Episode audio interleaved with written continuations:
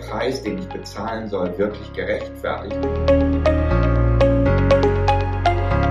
Brauche eben heute nicht mehr nur 5000 Euro Nettogehalt, um 700.000 zu finanzieren. Weg vom Quick and Dirty Geschäft okay. hin zum Konzept.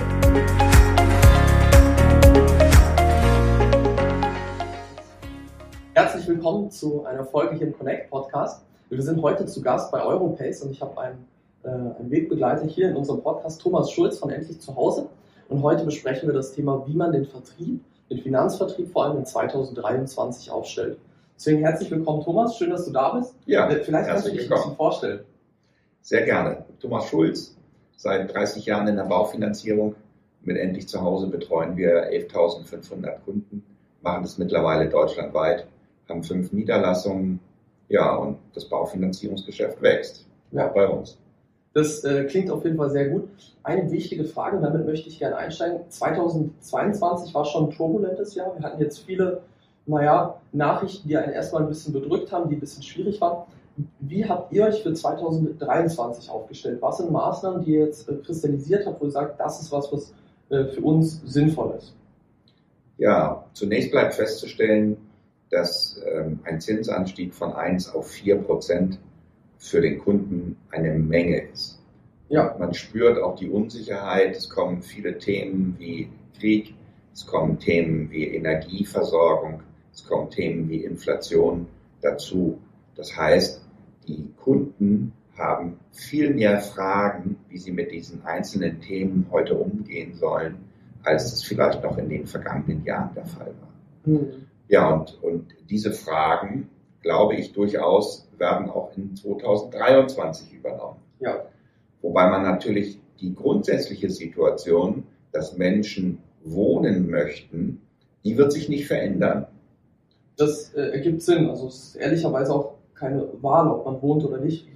Solange man da ist, muss man wohnen. So, und, und ähm, der Trend, dass Menschen sich Gedanken machen, wie entwickelt sich vielleicht auch meine Miete, auch mhm. in dieser kritischen Phase eines hohen Zinsanstieges, ist ja die Situation, dass sich die Miete im Grunde genommen ein Stück weit auch nachzieht, ja. was die Höhe angeht, etwas, wo der ein oder andere noch nicht mit konfrontiert wird. Aber wir spüren natürlich auch bei den Kundenanfragen, ich glaube, das wird auch im Jahr 2023 nicht anders werden, spüren wir die Situation, dass Menschen sich mit Immobilien, Immobilieneigentum, wie entwickelt sich meine Miete, auseinandersetzen. Ja. Das erfordert natürlich von dem Berater oder von der Beratung schon ein bisschen umfassenderen Blick, als das in der Vergangenheit der Fall war. Das heißt, der Berater heute braucht Informationen über den Immobilienmarkt, der braucht Informationen über den Mietmarkt. Ähm, und die Verknüpfung aus all diesen Informationen mit einer entsprechenden Beratung, das ist das, was heute, heute schon viel, viel stärker nachgefragt wird. Mhm. Das, glaube ich, ist auch ein, eines der Trends für 2023. Du hast einen sehr wichtigen Punkt angesprochen. Also die letzten drei Jahre, würde ich jetzt sagen, waren ein ich nenne das Verteilermarkt einfach mal. Das bedeutet, es ging viel darum, welchen Zins kann ich jetzt realisieren, wie schaffe ich das und weniger um das Konzept. Hat sich das aus deiner Sicht verändert? Also und vor allem, wie hat sich das für dich verändert zu diesem Berater- und Konzeptmarkt? Also dass man auch tatsächlich als ähm, Finanzierer begleiten muss, den Kunden auch zeigen muss, was passiert hier eigentlich? Wir, wir haben ja noch eine Situation neben den Themen, die wir gerade schon aufgezählt haben, Energie, Inflation, und das ist die Entwicklung der Kaufpreise am Markt. Ja. Und es ist ein sehr starker Trend zu erkennen, gerade in den letzten sechs Monaten des Jahres 2022. Mhm. Ich glaube, dieser Trend wird sich in 2023 fortsetzen, dass so ein bisschen von der Höhe der Preise, zu denen Verkäufer verkaufen wollten, dass sich diese Preise ein bisschen absenken. Ja. Und das wird ja auch durch eine ganze Reihe von Immobilienportalen heute schon ähm, bestätigt, dass die Eigentümer eine wesentlich längere Vermarktungszeit ja. für ihre Immobilie haben, die mal von, von vier Wochen locker jetzt auf zwei, drei, vier Monate gesteigert worden ist. Und in diesem Verwertungszeitraum haben wir auch die Situation, dass gerade bei den Immobilien, die etwas hochpreisiger sind, die also im Preis ab 350, 400, 500.000 Euro ähm, natürlich auch eine entsprechende Bonität mhm. auf der Kundenseite verlangen. Und diese Kombination, Preise von oben gehen ein Stück weit runter, Zinsen werden teurer, Kunde kann sich nicht mehr ganz so viel leisten, dieses Spannungsfeld, glaube ich, dieses Spannungsfeld werden wir in 2023 ähm, immer wieder sehen. Und wir sehen es ja auch jetzt schon, dass gerade hochpreisige Immobilien werden entweder an die Barzahler verkauft, ja. weil sie das Geld haben und sich das leisten können. Aber ich brauche eben heute nicht mehr nur 5000 Euro Nettogehalt, um 700.000 zu finanzieren. Das ging vor ein, anderthalb Jahren noch, ist heute aber nicht mehr möglich, weil durch Zins und Tilgung sich eine Monatsrate ergibt, die der oder die Familie, die 5000 Euro netto im Monat hat, sich nicht mehr leisten kann. Ja, ja, das ergibt Sinn. Also wir sehen auch auf der Plattform bei uns, wir haben jetzt ein Immobilienangebot von fast 340.000 Immobilien in Deutschland und äh, das ist tatsächlich der Höchststand, seit es uns gibt. Also wir ja. haben noch nie so viele. Das heißt, wir, wir haben im Grunde genommen den Anstieg von etwa 200.000 Immobilien Anfang des Jahres 22 bis ja. jetzt auf 340.000 ja. Immobilien, dass also genug in den Markt an Immobilien hineinkommt. Und jetzt muss ich das im Grunde genommen einmal von oben, einmal von unten angleichen korrekt, korrekt. mit den Kunden, ja. die auch nach wie vor gewillt sind zu kaufen. Es ist ja auch so, dass viele Verkäufer gerade noch in so einer Schockstarre sind. Also warum ist es jetzt nicht mehr realisierbar? Das ist oft die Frage bei den Verkäufern. Warum kann ich jetzt nicht mehr diesen Preis aufrufen? Weil die Immobilie, die hat sich ja nicht geändert. Das ist ja das Gleiche. Nein, ähm, aber die, die Immobilie ist natürlich nicht anders geworden. Sie hat keine andere Küche bekommen, sie hat kein anderes Bad bekommen oder ähnliches. Aber wir haben ja einen entscheidenden Punkt. Der Preis für ein Wirtschaftsgut entscheidet sich nicht darüber, was möchte ich haben, mhm. sondern es entscheidet letztendlich ja Angebot und Nachfrage. Was wird wenn, bezahlt, klar. wenn der Kunde das nachfragt, aber das zu dem Preis nicht verkauft werden kann, dann gibt es nur die Möglichkeit, den Preis auch zu senken. Und auch da habe ich Informationen aus der Immobilienbranche, dass wir mittlerweile schon bei 10, 15, 20 Prozent der Objekte äh, eine Preissenkung haben. Ja, ja. Und, und eigentlich ist das ein Fehler im System, weil derjenige, der das Objekt vermarktet, ja. müsste eigentlich mit dem Kunden ja ehrlicherweise jetzt schon darüber reden, dass wohl die Preise, die er aus der Vergangenheit kennt, dass die heute gar nicht mehr umsetzbar sind. Also für mich auch ein Stück weit ein Fehler innerhalb des Marktes im Immobilieneinkauf, mhm. dass die Menschen nicht klar darüber aufgeklärt werden, ja. dass wir in einer anderen Phase des Immobilienmarktes sind als ja. noch vor anderthalb oder zwei Jahren. Wir sehen ja auch die, die reduzierten Preise, die, also es kommt immer mehr dazu. Ich merke in einigen Standorten, beispielsweise in Leipzig oder in äh, Berlin, hat sich das schon ein bisschen naja, austariert. Das heißt, wir haben weniger reduzierte Objekte und die Leute inserieren schon etwas günstiger.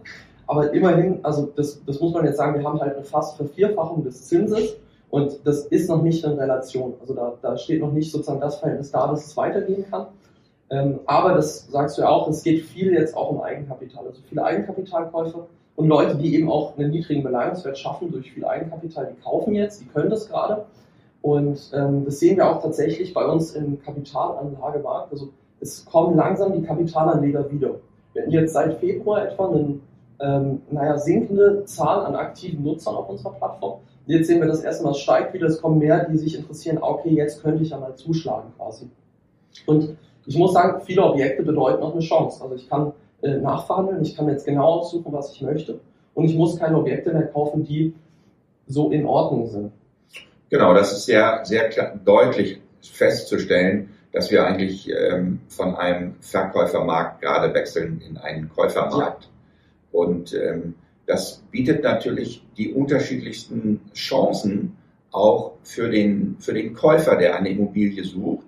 Das kann über Preisreduzierung sein. Das kann, weil der Verkäufer bereits reduzierte Preise oder angemessene Kaufpreise verlangt, mhm. dadurch nivelliert werden wir merken schon sehr deutlich, dass in der Preisklasse zwischen 100 und 500.000 die Aktivität sehr groß ist, ja. dass die Aktivität über 500.000 Euro bei Objekten kleiner geworden ist, deutlich kleiner geworden ist. Mhm. Und ich rechne auch weiter bei den großen Objekten, bei den teureren Objekten mit weiteren Rückgängen des Marktes. Ja, das verstehe ich, das verstehe ich. Ähm, um nochmal zum Vertrieb zurückzukommen, ähm, eine Frage, die ich interessant fand, welche äh, Tools und vielleicht welche Software nutzt ihr jetzt oder welche wollt ihr jetzt in 2023 nutzen, um die Beratung zu ergänzen? Also gibt es Sachen, wo ihr zum Beispiel Analysen anstellt oder ähnliches? Oder in welche Richtung bewegt ihr euch auch von der Technologie her? Ja, also wir sind ja seit 2006 ähm, Lizenzpartner bei Europace. Mhm. Das heißt also das Thema Innovation, wie kann ich technisch etwas vorbereiten für den Kunden, was dann in eine Finanzierung umgesetzt wird. Das machen wir bereits seit 16 Jahren ja. und äh, machen das mit großer Freude. Die Situation des Kunden hat sich eigentlich in den letzten 16 Jahren nicht wesentlich geändert. Er braucht eine gute Bonität, er braucht eine, ein Objekt, was einen angemessenen Preis hat, dass die Bank es auch finanzieren möchte. Ja. Und der Beratungsansatz ist denn das jetzt auch das richtige Objekt, was ich kaufe? Können Sie mal mit einem Gutachter telefonieren? Ist der, der Preis, den ich bezahlen soll, wirklich gerechtfertigt? Das hat sich deutlich verändert. Ja. Und ähm, ich kann mir gut vorstellen, dass im Jahr 2023 diese Sensibilität des Kunden auch weiter zunimmt, ja. dass er gerne sozusagen kaufen möchte, ähm, aber er möchte sich auch sicher sein, dass er nicht zu viel bezahlt. Ja, also fungiert ja doch schon fast wie ein Immobilienbegleiter. Also ihr habt jetzt nicht nur die Funktion des Finanzierens, sondern auch eine beratende Leistung da drin. Genau, und es, es kommt eine weitere Situation dazu, die schon ich über viele Jahre beobachte, die sich im Grunde genommen noch ein Stück weit verschärft hat. Das ist die Situation, dass der Kunde sich sicher sein möchte, mhm. was muss ich vom ersten Tag bis zum letzten Tag an Monatsrate bezahlen ja. für meine Finanzierung. Also es gibt viel, viel weniger Kunden, die bereit sind, dort Risiken auf sich zu nehmen. Mhm. Ähm, also wir haben eine hohe Nachfrage nach Finanzierungslaufzeiten von 30 Jahren oder 35 Jahren. Und machen Sie es bitte sicher. Ähm, wenn es nach unten geht, hätte ich gerne eine Wahlmöglichkeit, dass ich wechseln kann. Wenn es nach oben geht, hätte ich gerne meine Sicherheit für die Laufzeit auch. Also das Credo der aktuellen Finanzierung ist vor allem Sicherheit. Also viele Kunden, die auch ganz bewusst jetzt mittlerweile danach fragen, ja. weil sie natürlich ähm, vielleicht der ein oder andere sogar befürchtet, dass es dann von vier möglicherweise auf acht Prozent mhm. steigt. Naja, und, und dann sagt er sich natürlich, okay, dieses Risiko möchte ich im Grunde genommen gar nicht tragen. Gibt es nicht Möglichkeiten, wie ich dieses Risiko ähm, begrenzen kann? Ich verstehe, ich verstehe. Ähm, jetzt gehen wir noch einen Schritt weiter und ähm, jetzt ist es natürlich so, eine Krise, die kommt meistens schlagartig, beziehungsweise so ein Zinsanstieg, der kommt etwas schneller. Das ist jetzt kein Prozess von Jahren, wo sich das bewegt. Und ein grundlegender Wirtschaftstreiber ist ja natürlich, dass Kredite abgeschlossen werden. Also so fun funktioniert jetzt so ein bisschen genau. das System. Und entsprechend ist ja auch äh, bei vielen gewillt, dass der Zins niedrig ist. Aber der Zins ist natürlich, also wenn wir da jetzt um diese Tiefe gehen, das, das kann man jetzt nicht sagen, dass der Zins auf jeden Fall niedrig wird. Man kann jetzt nicht diese Vorschau machen. Aber welche Indikatoren betrachtet ihr als Betrieb vielleicht? Ähm, und worauf schaut ihr jetzt ganz genau? Also welche, welche Metriken schaut ihr euch denn gerade an? Also eines der Metriken, die im Grunde genommen auch bekannt sind, die selbst der Kunde eigentlich ähm, nachvollziehen äh, können äh, und sich diese Informationen mhm. eigentlich selbst besorgen könnte. Wir stellen sie ihm aber natürlich zur Verfügung, ist, dass wir die Zinsen der letzten 42 Jahre abbilden. Das heißt also ja. den gesamten Zinsverlauf.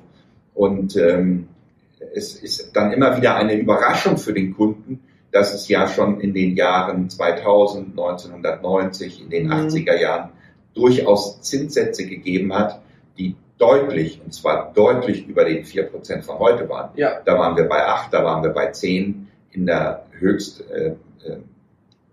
äh, waren wir sogar schon bei 14 Ja. In Amerika war für Hypothekenzinsen Mitte der 70er Jahre der Höchstzins bei 25 Ja. So, und in, insofern ähm, hat natürlich jeder, der sich Gedanken über das Thema Risiko macht und macht er sich keine, sprechen wir es bewusst an, ja. welche, auf welche Risiken musst du achten, lieber Kunde.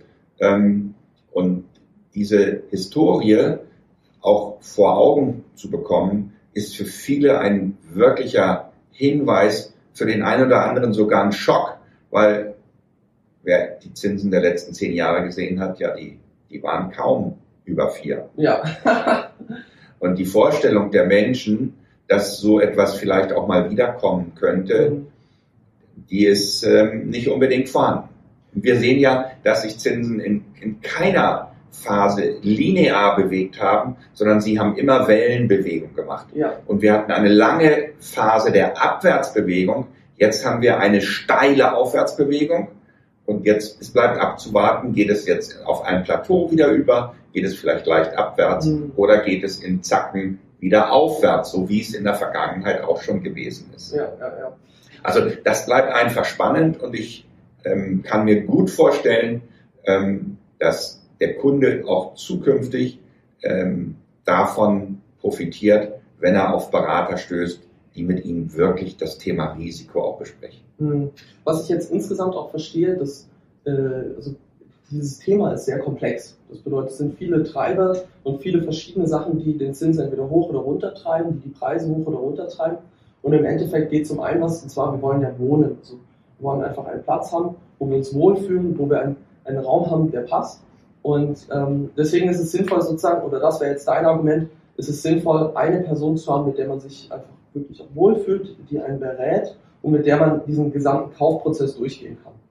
Genau, also das entscheidet natürlich jeder Kunde für sich selbst. Ja. Ähm, ich bin der Überzeugung, dass ein Ansprechpartner, der diese Themenfelder gesamt abbildet, mhm. für den Kunden eigentlich die 1A-Lösung ist. Ja weil aus Teilbereichen immer nur eine Information zu suchen, führt immer dazu, dass der Kunde mit möglicherweise Google-Universitätswissen ausgestattet nicht an die wesentlichen ja. Themenbereiche und an die Tiefe einzelner Themenbereiche rankommt.